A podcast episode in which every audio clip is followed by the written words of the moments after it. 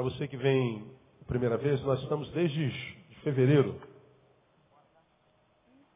conversando sobre esse texto, Efésios 4, tomamos por base versículo 30, onde o Senhor diz, e não entristeçais ao Espírito Santo de Deus, no qual foste selado para o dia da redenção. Não entristeçais ao Espírito Santo de Deus. Então nós aprendemos que o Espírito Santo se entristece. E se nós o amamos, nós não queremos entristecê-lo. Nós sabemos, porque amamos alguém, conhecemos o amor, que quando nós amamos alguém, a nossa vida se resume em fazer esse alguém feliz. Quando amamos alguém, a felicidade desse alguém amado é referência, é questão sine qua non para que a nossa felicidade seja uma realidade. Ninguém consegue ser feliz sabendo que é fonte de tristeza por ser amado. Porque quando nós entristecemos ao ser amado, porque é ser amado, é fonte de alegria, de vida para nós, o ser amado entristecido deixa de ser fonte. Então, quando nós amamos alguém, a nossa vida depende da felicidade desse alguém. Nossa alegria, nossa razão de viver depende da alegria dessa pessoa. Você é pai e é mãe, tem um filho. A alegria do teu filho é condição inquestionável para a tua alegria. Se teu filho estiver ruim, não tem como você estar tá bem. Os pais de Paloma agora estão infinitamente entristecidos. Porque o objeto do seu amor, que é Paloma, está lá numa cama com ameaça de morte. Não tem como ser feliz com o objeto amado onde está. O pastor disse que a filha dele está no quarto dela estudando. O pastor está rindo à toa. Minha filha está lá no fundo me ouvindo. Eu estou rindo à toa. Está com saúde. Ela está feliz, eu estou feliz, porque eu a amo. Então, quando nós amamos a Deus e pretendemos ser felizes, nossa felicidade depende do fato de fazermos a Deus feliz. Agora, quando nós o entristecemos, essa tristeza é, retorna para nós. Falamos sobre isso é, direto. E mostramos como é que a gente entristece o coração de Deus. Versículo 17, vaidade da mente, ou seja, mente fútil. Aprendemos que uma mente fútil, não utilizada para o bem, uma mente que tem tanta capacidade, mas não é usada para abençoar nada nem ninguém, entristece ao Senhor. Aprendemos no versículo 18 que ignorância é, entristece o Senhor, é, a falta de sabedoria, e nós aprendemos durante três quartas-feiras o perigo de não ter sabedoria, de abrir mão da sabedoria. A Bíblia diz que o meu povo está sendo destruído porque ele falta conhecimento. Então, ignorância, que é aquela que a gente tem não porque é incapaz, mas porque tem preguiça de buscar. Isso entristece o coração de Deus. Aprendemos que dureza de coração, é, versículo 18, entristece o coração de Deus, porque no coração duro Deus não tem como trabalhar, entristece o coração de Deus. Aprendemos que insensibilidade, está no versículo 19, os quais se tornando insensíveis, né? E outra versão, tendo se tornado ah, tendo perdido todo o sentimento. É, essa insensibilidade, ensinei os irmãos, é a única vez que ela aparece na Bíblia. A única vez que é, essa palavra aparece na Bíblia. Apeugecotés, ou apeugecotes, como você quiser, que se é, traduzido literalmente é cessar o senso da dor. Ou seja, a pessoa perdeu a capacidade de sentir pelo outro. A capacidade empática, sentir dentro do que o outro sente, ele, ele virou pedra. Ele passou pelo processo total de desumanização, virou uma coisa. Então, a Bíblia diz que quando nós passamos por esse processo de desumanização, de insensibilidade, perdeu a capacidade sensitiva. Ele não sente mais nada, ele não se alegra, não se entristece, ele, ele não sente dor do outro, ele não se comove com a desgraça, ele, ele morreu antes da morte chegar. Então essa insensibilidade, que é um processo total de, de, de, de desumanização, entristece Deus, porque ele, ele impossibilita a misericórdia, ele, ele faz um monte de coisa. E nós aprendemos que essa insensibilidade, esse processo de desumanização, aprendemos na semana passada, ele é detectado de cara. Como é que a gente sabe que está passando por esse processo de insensibilidade? Ah, pastor, porque a gente começa a produzir mal? Não, você pode morrer, desumanizar-se, você pode estar uma coisa e não fazer mal a ninguém. Pode não fazer bem a ninguém, mas mal também você pode não fazer. Agora o texto do versículo 19 diz que o primeiro sintoma se manifesta onde? Veja o versículo 19. Os quais, tendo se tornado insensíveis, olha o que aconteceu. Entregaram-se à lascívia para cometerem com avidez toda sorte de impureza. A Bíblia diz que quando o homem se desumaniza, o primeiro sinal se dá na sexualidade. Primeiro sinal, primeira área de adoecimento do ser humano desumano, dá na sexualidade. Ele perde a capacidade do equilíbrio na área da sexualidade. Ele não pensa mais nada normal, tudo antinatural. Ele, ele, ele só pensa em torpeza. A mente dele é totalmente dominada. 99% do que ele pensa está nessa área. Portanto, a produção dele diminui, a relação é, de amizade diminui, ele vai se promiscuindo. Ele vai se barbarizando, se animalizando, se anomalizando. Primeiro sintoma é o adoecimento da área sexual. E nós falamos sobre isso na quarta-feira retrasada de uma forma séria. Se você não, não, se interessa por esse estudo, pelo menos o último estudo que foi na quarta-feira retrasada pega. Porque foi muito tremendo. Né? Nós falamos que, como é que eu sei, pastor, que eu estou vivendo um processo de desumanização, que eu estou adoecendo, que eu estou descendendo do estado de humanidade, quando eu deveria me tornar um ser humano melhor, como é que eu sei que estou me tornando pior? É quando tudo que é sexualidade minha é adoecido. Não há mais nada saudável. Quando a gente olha para a nossa sociedade, a gente vê que parece que sexo é a razão da vida do ser humano contemporâneo. Não se pensa em outra coisa, não se fala em outra coisa, não se, não se faz outra coisa. Ah, se você vai ver uma, uma, um, um, comercial de um carro, tem uma mulher pelada. Se você for ver comercial de uma fralda, tem uma mãe pelada. Se for é, ver um comercial de um cigarro, tem uma mulher pelada. Hoje o apelo sexual é, é, é absurdo. Não, não, não, não, se fala em outra coisa, não se vê outra coisa. Né? Falamos sobre as mulheres hortifruti granjeiras, que ganham dinheiro com o corpo. A, a, a coisa está tão adoecendo na sociedade que mulher hoje não precisa mais ter cérebro, basta ter bunda, que vira o ganha-pão dela. Eu não estou exagerando, estou exagerando, irmão. É pura verdade. Quantos neurônios tem na cabeça? Há dois, um brigando com o outro, ainda por cima. E quanto de glúteo? Aí eu tenho 100. Então você vai ganhar dinheiro. Por quê? Porque é tudo que o outro quer nela. Eu acho, irmão, que mulheres bonitas são bem-vindas. Amém ou não, varões? Homens bonitos também são bem-vindos. Amém ou não, varoas? Amém. Né? A beleza faz bem. Agora, um ser humano não pode ser reduzido ao corpo que tem. Um ser humano não pode ser reduzido à genitália.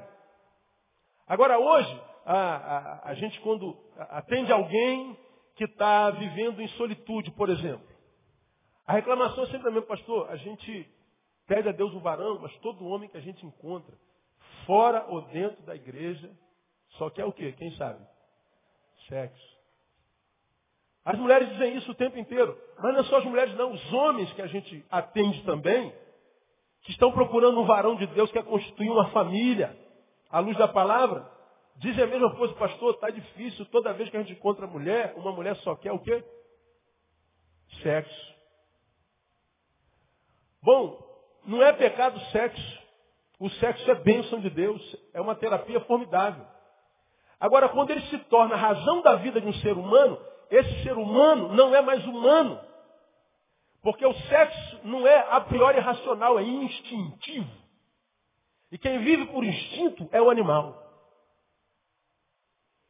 Então nós falamos muito profundamente sobre isso na, na semana passada. Esse desequilíbrio na área sexual, ele tem um agravante ainda maior, que a gente leu lá em Romanos capítulo 1, quando fala que os homens trocaram a glória de Deus por por animal, por coisas criadas, em vez de adorar o Criador, adorou a coisa criada.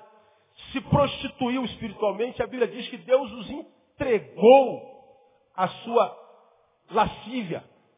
Deus os entregou a sua sensualidade, as suas dissoluções. Diz que Deus os entregou a sua animalidade, a sua anormalidade. Aí fala que, inclusive, os homens mudaram o uso natural da mulher, se inflamando varão com varão e varoa com varoa. Fala da homossexualidade claramente, diz que é dissolução. E a Bíblia diz que o pior disso é que Deus entrega ao homem isso, ou seja, Deus se afasta dele. A insensibilidade gera desequilíbrio na área sexual. Sexo, irmão, é bênção. Nós não pedimos para nascermos com a nossa sexualidade. Deus quis colocar a sexualidade em nós.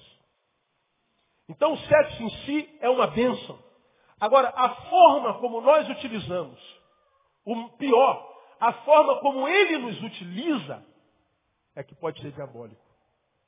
Enquanto eu uso o sexo, benção. Agora, quando o sexo passa a me usar, quando eu sou é, um refém total dele, quando ele ocupa o meu ser, quando ele domina o meu ser, quando ele se torna o meu Senhor, a razão da minha vida, o único lugar de onde eu tiro prazer é o primeiro sinal, é o primeiro lugar onde desemboca o desequilíbrio do humano.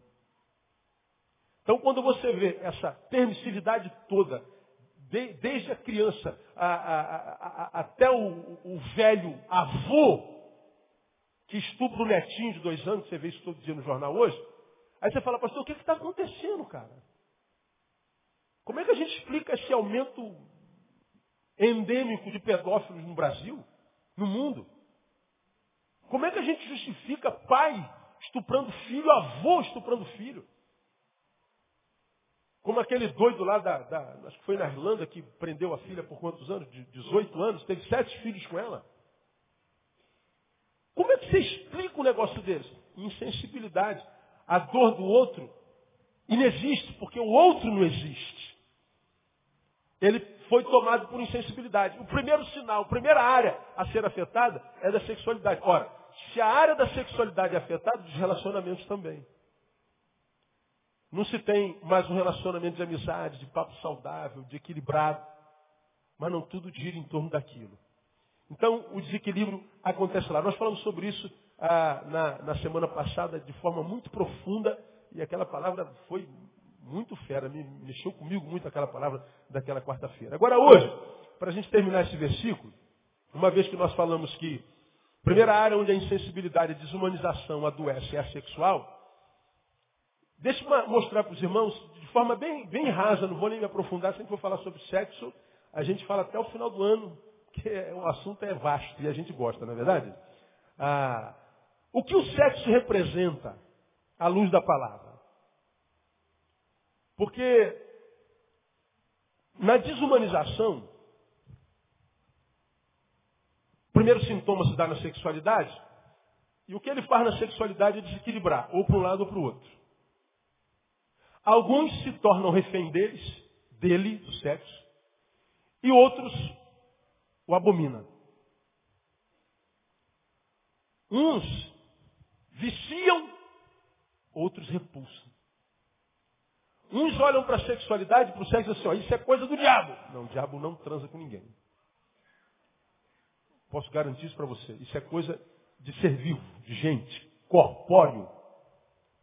Então o cara diz, isso não é de Deus. E aí se converteu, entra numa comunidade cristã que diz que o sexo é produto do pecado e, pasme, é a mais pura verdade.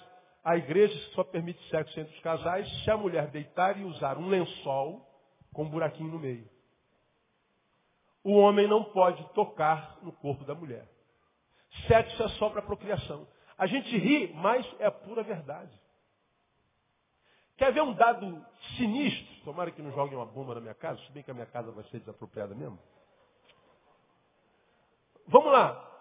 Ah, homens bomba. Bin Laden, aquele pessoal do lado de lá.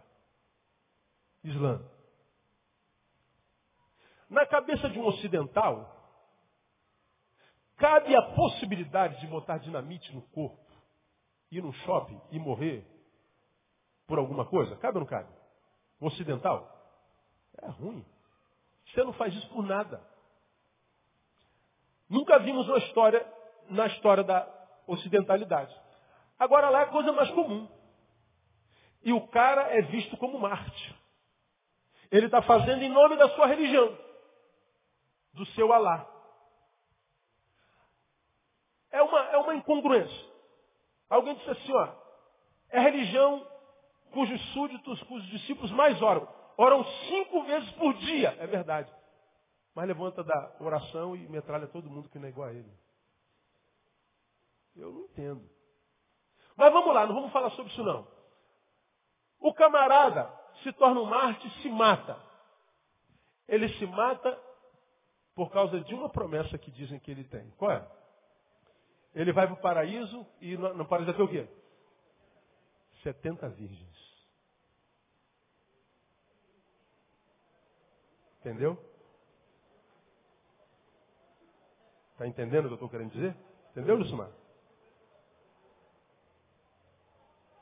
Eu me mato aqui, pensando em quem? Setentinha.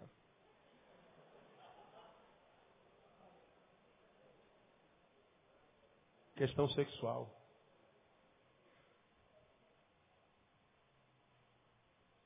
E o pior, vão ser virgens só da primeira vez, depois já não é mais. Aí,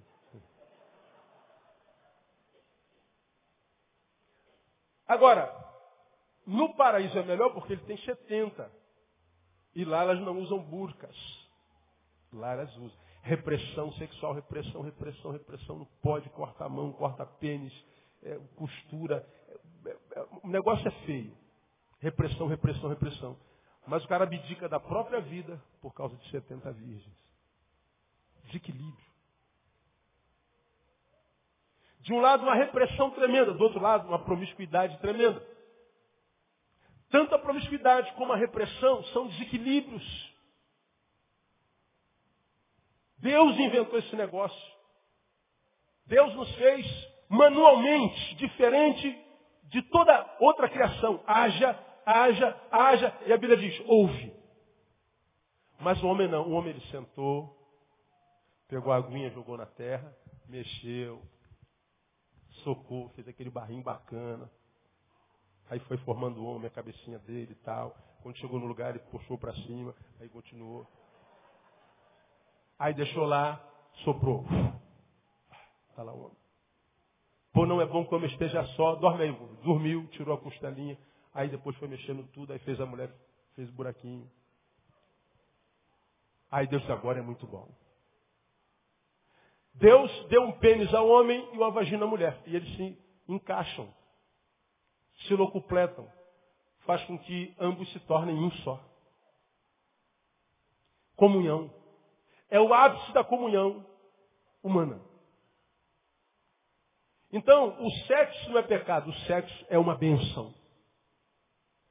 Pode se tornar, por causa do desequilíbrio da sensibilidade, pecaminoso, faz mal para a alma faz mal para o corpo, faz mal para tudo. Mas quando ele não é o teu Senhor, ele faz bem para tudo. Para tudo. Agora, à luz da palavra, muito simples, irmão. Eu, hoje eu vou ser raso, me perdoe, me permitam. O que, que o sexo representa? À luz da palavra. Vamos a Gênesis capítulo 2.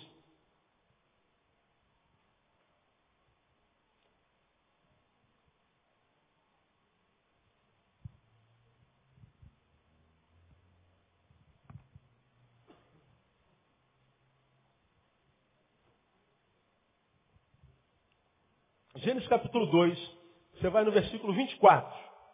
Fala que Deus formou a mulher. Aí lá no 24 diz assim, portanto, deixará o homem a seu pai e a sua mãe, e leia comigo o resto. E unir-se-á a sua mulher. E serão o quê? Ambos o quê? Uma só carne. Então Deus disse para nós, Adão, tu deixa teu pai e tua mãe. E depois que você fizer isso, então você pode se unir à sua mulher. Sabemos que essa palavra não foi uma palavra para Adão, essa palavra foi para a humanidade. Porque pense, esteja no lugar de Adão e Deus falando assim, Adão, deixa pai e mãe. O que, que o senhor está falando? O que, que é isso? O que, que é pai? O que, que é mãe? Adão e Eva não tiveram pai e mãe.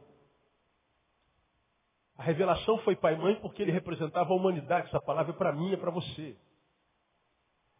deixar pai e mãe e aí então à sua mulher. Veja que a união com a mulher com a qual me torno um, ela sucede, ela vem após ao meu rompimento com quem? Com pai e mãe. Então veja que a união com a mulher, da qual Deus fala a, a, a Adão, não é só morar com ela, ele está falando da união total, ele está falando de sexualidade. Unir-se-á é a mesma palavra que traduz coabitar, transar, na linguagem popular. Então você vai se tornar um com a tua mulher somente quando você tiver condição de não ser mais com seu pai e sua mãe. Ele está falando de quê? De maturidade, de cortar o cordão umbilical. De ser independente. De ter crescido, amadurecido. Neil, você tem ser independente do seu pai para sua mãe? Tem. Então você já pode se unir a uma mulher, você já pode casar. Você já pode desfrutar desse negócio aí. Você já está pronto. Então veja que a realidade sexual, à luz da cabeça de Deus da palavra, passa por um negócio cronológico. Eu me uno, mas a união só pode ser depois da desunião. Eu construo com ela, mas só se eu tiver capacitado para desconstruir com ela. Eu desconstruo na família original para construir minha família conjugal. E a conjugalidade, ela é constituída não só pela sexualidade, não só pelo que a gente tem, mas pelo, não só pelo que a gente faz também, mas pelo que a gente é. Quando Deus diz unir-se à sua mulher, a gente une o que a gente tem, a gente une o que a gente faz e a gente une o que a gente é. A união na cabeça de Deus é globalizada, é totalizada. Na cabeça de Deus não existe a união só sexual. Não existe a união só, é, é, é, é só, só, só é, de aliança geográfica. Não existe união facelada, cismada, não. A união é total. Então ele diz que essa união que passa pela sexualidade só é possível para gente que é madura. Então, primeiro, sexo na Bíblia significa compromisso eterno. Pastor, aonde é que está esse negócio de eternidade aí, pastor? Não está falando de eternidade. Pois está, irmão, está implícito. Deixar pai e mãe. Vamos lá. Eu moro com meu pai e minha mãe nessa casa aqui. Estou morando aqui.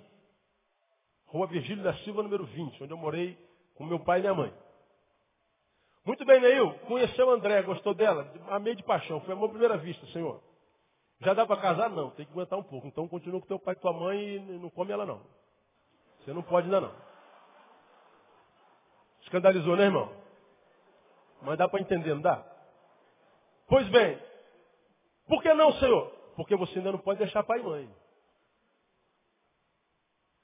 Agora, você tê-la quando você puder deixar pai e mãe e construir a sua própria casinha, seu barraquinho, e aí vocês podem trocar e compartilhar a mesma geografia. Vocês podem compartilhar o mesmo nome. Vocês podem compartilhar os mesmos sonhos. Vocês podem compartilhar os mesmos projetos. E vocês podem compartilhar os corpos. Agora, em que proporção, Senhor? Dá para explicar? Dá. Nessa proporção. Porque você é filho de Adão e Geralda, meu pai e minha mãe, ainda que você os deixe geograficamente, provisionalmente, ou seja, a provisão não tem mais dele, ainda que eu os deixe, deixei Adão e Geralda. Me diga uma coisa, deixei de ser filho deles? Não. Tem como deixar de ser filho de quem nós somos filho? Não. Eu os deixei. Mas um deixar não total. Eu deixei cronologia, deixei a provisão, mas não deixei de ser o que eu sou, filho. Eu estou ligado ao meu pai eternamente. Meu pai está morto, minha mãe está morta. Mas eu continuo sendo filho deles. Então ele diz, Neil, quando você deixar pai e mãe, se unir à tua mulher, essa união que troca tudo, deve ser tão profunda, ao ponto de ser eterna como é eterna a tua ligação com teu pai. Você vai se unir à sua mulher e vocês serão uma só carne. numa só carne, eu sou uma carne. Quantas almas tem dentro dessa carne aqui? Diga para mim. Uma carne. Cada carne, cada corpo, uma alma. Quando eu me torno um com André, essa aqui é André, ó, magrinha, recebe a mãe em nome de Jesus. Quando eu estou com a minha mulher, eu me torno uma carne. Numa carne cabe só uma alma. Quando eu me torno um com a minha mulher, eu não estou me unindo a ela só carnalmente. Nós estamos unindo numa união almática também. Nossas almas se fundem, nossos espíritos se fundem, nossos sonhos, projetos. Quando eu me torno um com ela, se de fato isso aconteceu debaixo da bênção de Deus, mesmo que eu vá, amanhã eu estou indo para Caldas Novas, André não vai. Eu estou em Caldas Novas, continuo sendo marido dela. Vou estar dois mil quilômetros dela, continuo sendo o macho dela. Continuo sendo o esposo dela, o amigo dela. Nós estamos unidos, esteja onde eu estiver. A união é eterna.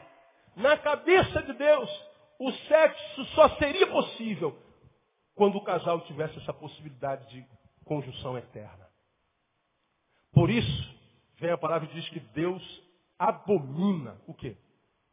O divórcio. Por que, que Deus abomina o divórcio? Porque o divórcio quebra o sonho, o projeto de Deus. O divórcio desconstrói o sonho de Deus, frustra Deus. Porque na cabeça de Deus, e era o projeto original, antes do pecado, era que da mesma forma como eu estou ligado a Adão Geralda, eu estivesse ligado a Andréia. Uma aliança eterna. Agora, pastor, hoje não é mais assim. É verdade, por causa da intromissão do pecado.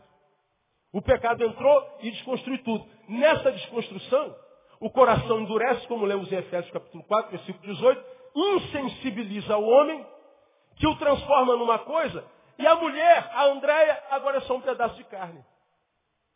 Não se ama pedaço de carne. Você já viu alguém comprar um quilo de picanha no, no mercado e se apaixonar por ela? Quer casar comigo, picanha? Não existe. Carne se come. Carne se usa. O ser humano, insensível, empedernido, empedrado, longe de Deus, dureza de coração, virou um pedaço de carne tão somente. Mas não é o plano de Deus desde o Éden.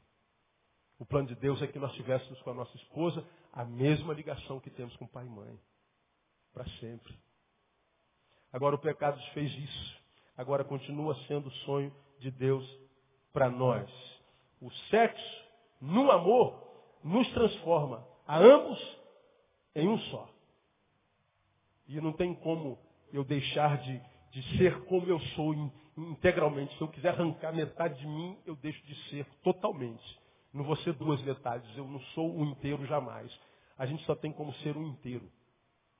Então não, não, não dá. Então, ah, o, o sexo é compromisso eterno. Segundo, o sexo é uma recompensa para um amor maduro recompensa para o amor maduro. Deixar pai e mãe cortar, cortar cordão umbilical. Pai, muito obrigado, Deus abençoe, eu quero sua bênção, agora eu posso me sustentar sozinho. Pai, eu quero sua bênção, eu estou indo embora, agora já posso ter minha casinha. E mais, pai, eu quero sua bênção, porque o Senhor me ajudou a ser quem eu sou, eu já posso sustentar minha própria família. E eu vou começar o que o Senhor começou há 30 anos atrás para minha mãe. Amadureci. Porque de fato amadureci, o sexo me é dado como um prêmio. Porque na cabeça de Deus, o sexo é possibilidade só para quem pode deixar pai e mãe.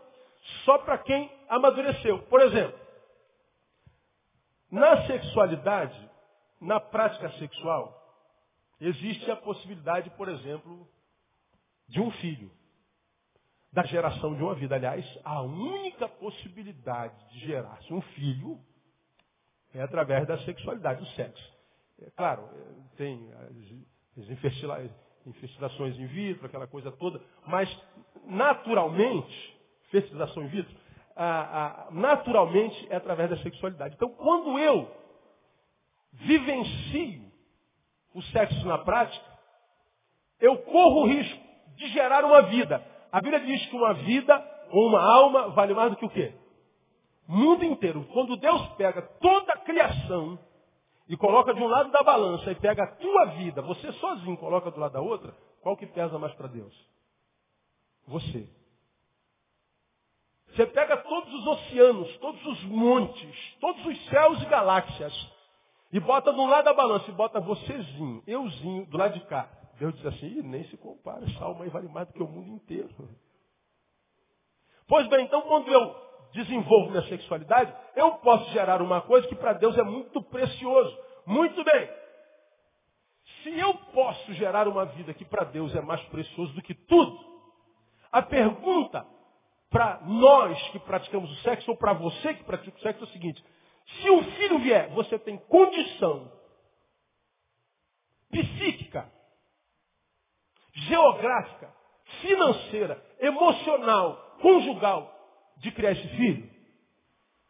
Pô, pastor, não tenho mesmo. Então você não pode transar, meu irmão.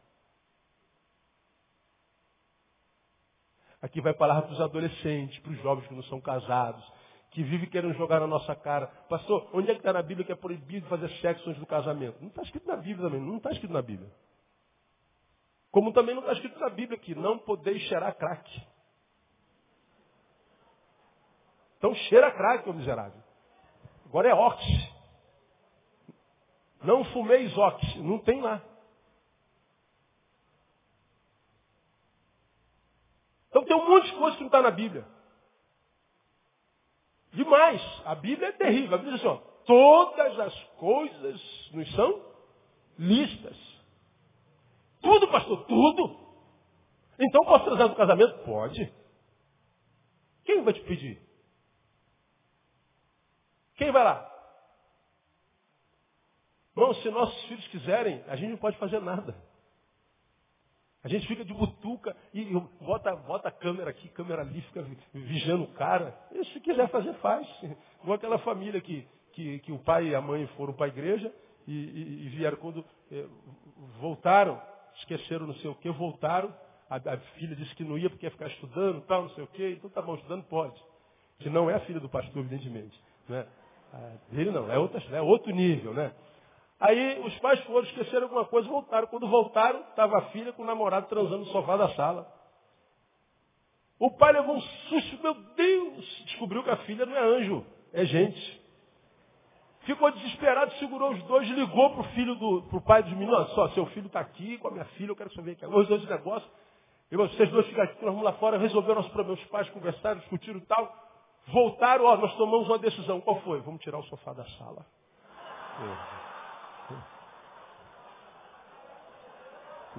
Não resolve, resolve. Meu irmão, se quiser fazer.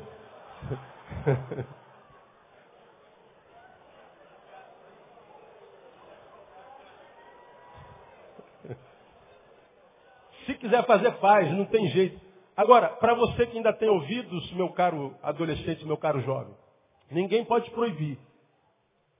Agora, quando a Bíblia pensa sexo, pensa sexo para quem amadureceu, para quem é homem, para quem é mulher para quem tem condição de ser mais do que um pênis ou uma vagina.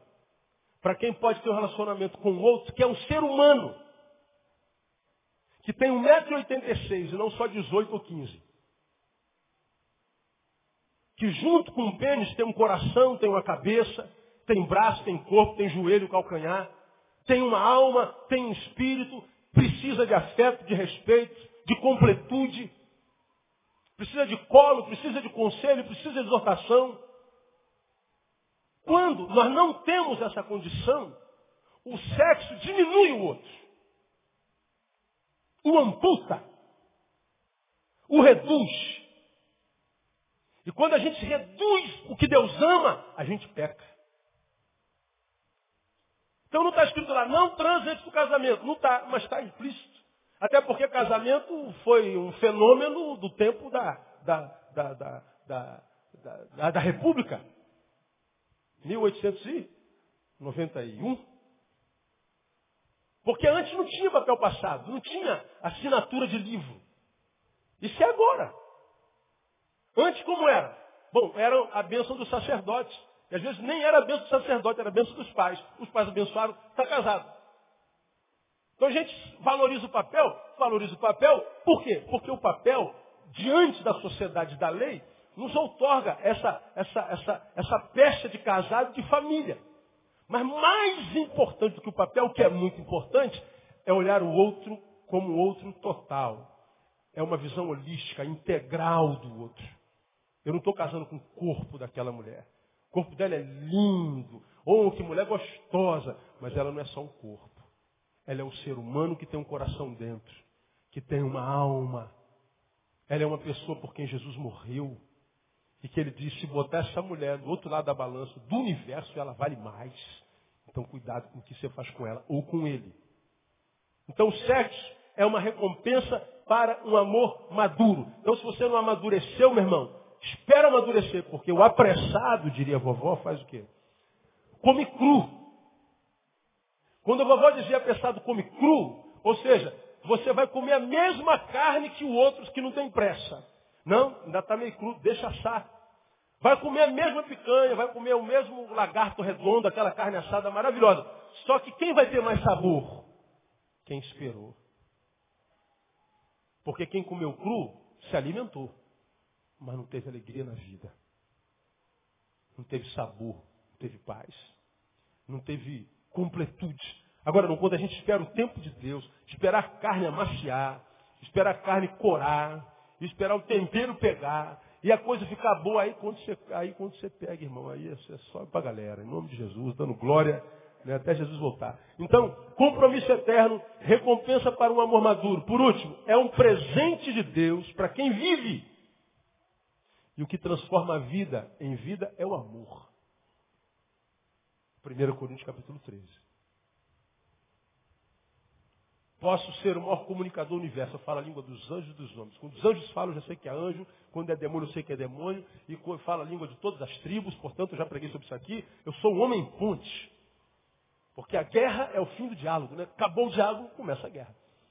Então, quando ele fala a língua dos homens e dos anjos, então sou um cara bom de comunicação. Eu uno as partes separadas, as partes em guerra. Eu consigo fazer a paz entre as nações, entre os homens. Eu sou fera.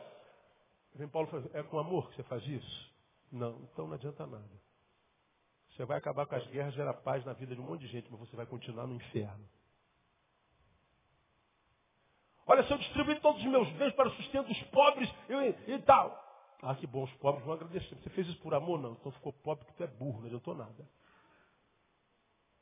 Não tem recompensa nenhuma, porque não foi por amor.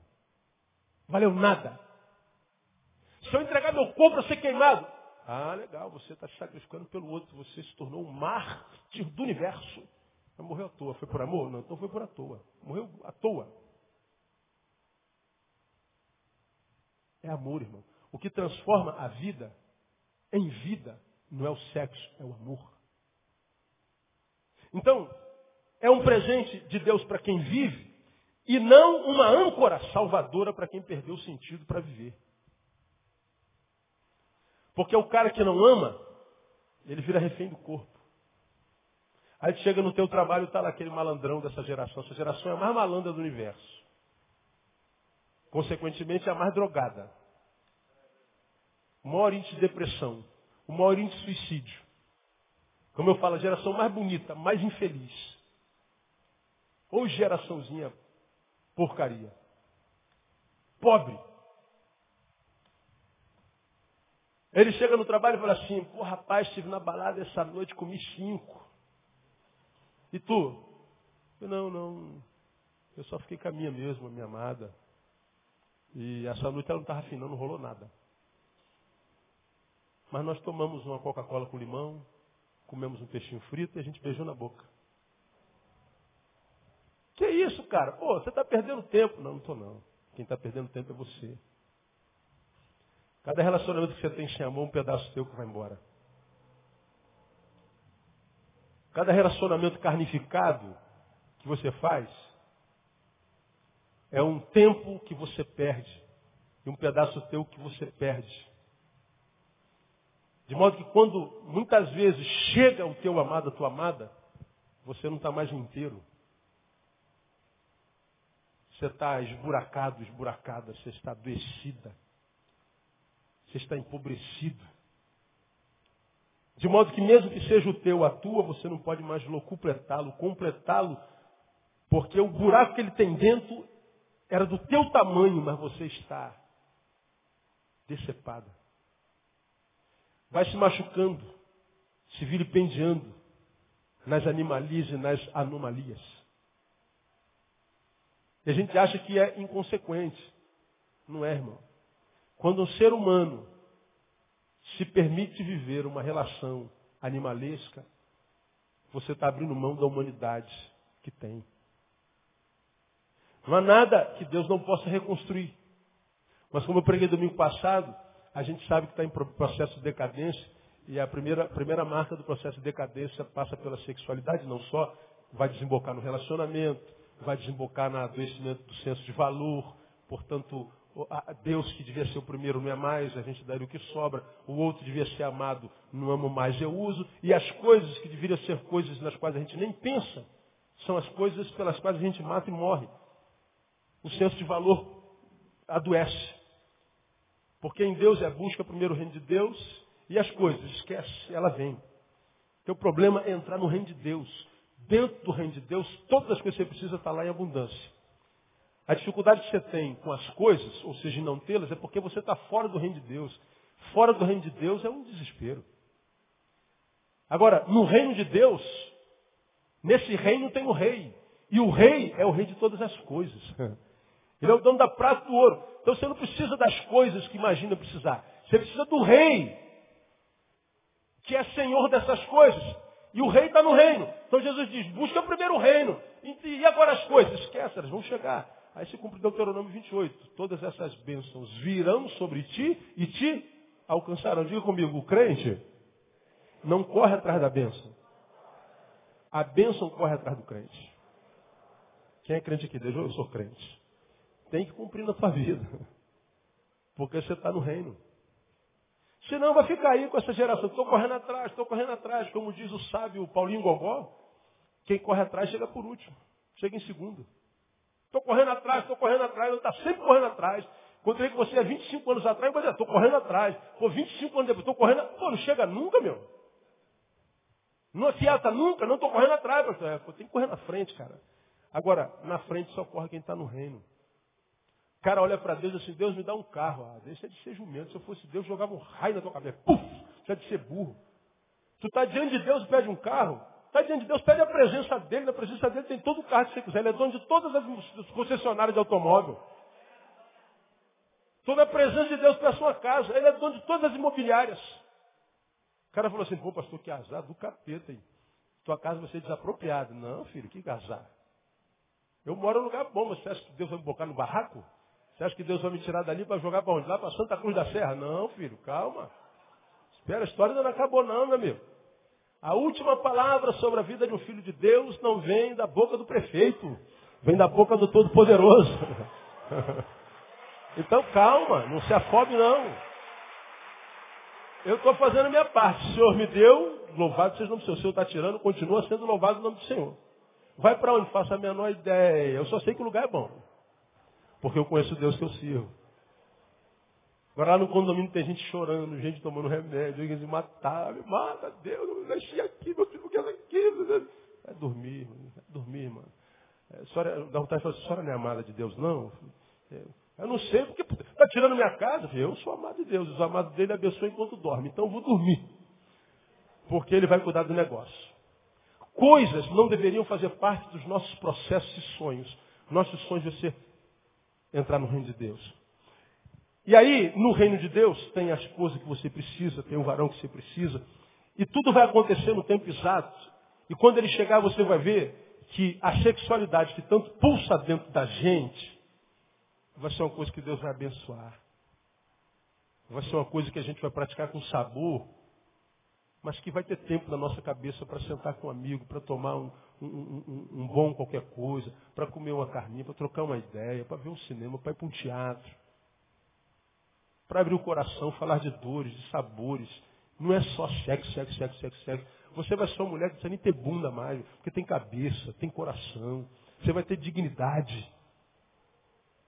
Os homens vão olhar para você e não vai ver um corpo bonito. Vai ver uma mulher que pensa, uma mulher solidária, uma mulher amiga. Porque é difícil achar alguém que olhe assim. E por que é difícil achar alguém que olhe assim? Porque a sensibilidade foi ferida. E o primeiro sinal se manifesta na sexualidade. Quando você encontrar um cara, aqui ó, minha irmã, você está apaixonada pelo cara, não está? Ele fala assim, você me ama? Ah, amo, João. Ah, ama nada, não acredito no seu amor. Ama, ama mesmo. Então, me dá uma prova de amor. É que você quer? Sexo. Aí você com medo de perder o bofe, quer dar uma prova de amor. Perde dignidade. Porque sexo não é para essa hora. É para quem tem cabeção. Para quem amadureceu. Então, a minha, a minha esperança, irmãos, é que os irmãos entendam isso. Sexo é bênção de Deus. A gente se promiscui, se é que existe essa palavra, e por outro lado, a gente vira um fanático religioso que já não brinca mais com o marido, não brinca mais com a mulher. O tempo inteiro tem lá uma pergunta, pastor, sexo oral pode? Pastor, sexo anal. Mandei umas perguntas para Isaías essa semana. É muita pergunta, quando não é pessoalíssima demais, não é coração aberto, eu passo para o Isaías ou o André me ajudar a responder. São muitos e-mails, não tem como responder todos. Aí pode isso, pode aquilo, a gente fica cheio de, de, de, de não pode, pode, não pode, não pode. Eu não sei se pode sexo oral, se pode sexo anal, não sei. Eu, a única coisa que eu sei é o seguinte, eu quando estou com minha mulher, a Bíblia diz que eu sou um. Então se eu sou um, esse corpo é meu. Então eu posso botar o dedo no nariz, posso botar o dedo no cotovelo, a mão na bunda.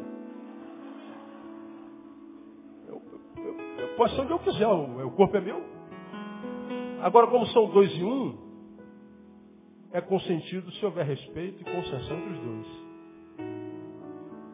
Que vai uma palavra do seu pastor. Se você não é minha ovelha, não precisa me ouvir. Você tem que ouvir o seu pastor. Quando o teu pastor, que sou eu, se meter na tua vida, ou seja, com o que tu faz dentro do teu quarto, com teu marido, tua mulher, não escute o teu pastor. Porque eu não tenho poder para isso. Dentro do teu quarto, é vocês dois, são vocês dois. O que vocês consentem, porque são uma só carne, Deus abençoa. Amanhã tem 1.500 e-mails no meu e-mail me matando me ameaçando de morte. Mas eu já morri, estou morto em Cristo Jesus, né?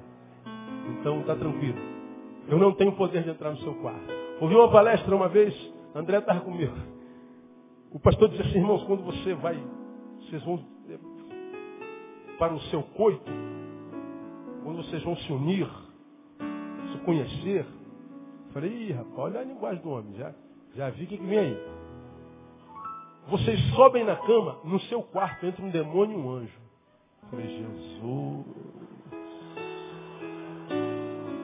Falei, vamos lá, vamos, vamos aguardar. O cara, o cara devia estar molhando o bico. André está ali comigo. Aí ele falou assim, dependendo da forma como você coita a sua esposa, o seu marido, o anjo sobe na cama e diz, eu abençoo. Mas dependendo da forma como você faz, o anjo se retira, o demônio sobe na cama. É, é muita gente na cama, isso aí é pecado. Não dá não. É complicado demais. Aí tu imagina, eu, eu, eu, você está com a tua mulher pensando, é anjo, é anjo ou é demônio? Anjo, ah, não, não, não rola, não, cara brocha. Não dá. Aí, a gente vê a cara de uns assim, escandalizadérrimos. Né? É engraçado ver a cara de alguns jovens. Mas não se fala em sexo igreja, sexo não se fala do púlpito. Porque crentes não transam, né? A gente finge que não tem problema no sexo. A gente finge que está tudo bem. A gente chega em casa, na igreja, bota a mão assim, ó. A esposa vem, vai entrando, a paz do Senhor, paz do Senhor, e finge que está tudo bem. Você está com essa cara de escandalizadão, como quem não é tentado, como aquela mulher do teu trabalho não te tenta, como se você não se masturbasse por algumas mulheres de vez em quando. finge ser homem de Deus, mas não é homem. Para dizer que tem dificuldade nessa área, como todos os seres humanos têm. Por isso vai continuar com dificuldade até Jesus voltar. E tem uma possibilidade grande de não ser feliz nessa área. Porque Deus não está atrás de homens de Deus, Deus está atrás de homens. E homem, que é homem, tem que ser muito homem para dizer, eu tenho dúvida, eu tenho medo, eu tenho dificuldade. Porque se for só um crente diz assim, eu estou em vitória, só vitória, mentira. Nem Jesus andou só em vitória. Nenhum dos apóstolos, nenhum dos profetas andou só em vitória. Só quem diz que só anda em vitória são os crentes contemporâneos. Ninguém mais. Todos nós temos vitórias e derrotas. Na vitória, problema nenhum. A glória pertence ao Senhor, a gente não se soberbece. Na derrota, problema nenhum, porque a gente sabe que não existe dor que dure para sempre. Está doendo hoje, mas o Senhor vai reverter a minha história, vai me dar vitória. A gente se liberta das circunstâncias. A gente se torna justo. Eu troquei o relógio hoje de mão, toda hora, cada um, um nó na, no braço. Deus abençoe você, meu irmão, na sua área sexual. Deus te dê a graça de poder viver isso de forma saudável. Para que você seja feliz plenamente, não só no espírito, mas na família, no corpo, na psique, em todas as áreas. Tudo que você é ou tem, que seja abençoado por Deus no nome de Jesus. Amém? Recebe essa palavra? Um aplauso Senhor. Vamos ficar em pé. Vamos embora. Ah, irmão. Abençoa o Josué. O CD dele está muito ferro. 15 mil reais, você pode pagar em 15 vezes de um real se você não puder. Dá 15 cheques de um real, ele recebe lá também. Tá certo? Vamos abençoar quem nos abençoa. Está aqui na frente, tem uma caixinha só, então você pode abençoá-lo com, com a sua oferta. Aqui, vamos orar. Pai, fomos muito abençoados nessa noite com a tua presença. Desde o início desse culto aprendemos que há justos que são teus e outros não. Nós queremos ser teu justo, Deus. Queremos ser justo para o Senhor, com o Senhor, no Senhor. Te louvamos pelo privilégio de te adorar com tanta liberdade. Te louvamos, ó Deus, porque a tua palavra é lâmpada para os nossos pés e luz para o nosso caminho. E nós queremos, ó Deus, te pedir dessa noite. Dá-nos saúde espiritual, mas dá-nos também conjugal, sexual e emocional. Que os teus servos aqui presentes sobrevivam a esta geração doente que os teus servos não sejam reduzidos à sua genitália, antes pelo contrário, que eles sejam felizes em todas as áreas do seu corpo, que eles sejam felizes totalmente, integralmente, que eles recebam do Senhor, Deus, a bênção, para que sejam humanos, humanos e humanos saudáveis. Que nós possamos ser assim e através de nós nós possamos curar a outros. Dá-nos equilíbrio, dá-nos graça, dá-nos discernimento e sabedoria. Porque a tua palavra diz que o teu povo está sendo destruído porque falta sabedoria. Então, Pai, nós pedimos como nos exorta Tiago. Se algum de vós tem falta de sabedoria, peça a Deus. Nós estamos te pedindo sabedoria, Deus. A sabedoria que vem do alto. Dá-nos essa sabedoria para que nós possamos andar em vitória. Nós oramos e profetizamos que assim será. No nome de Jesus, nosso Senhor que reina. Amém e aleluia. Vou em paz, Deus abençoe você. Até domingo. Não se sem dar um abraço internal.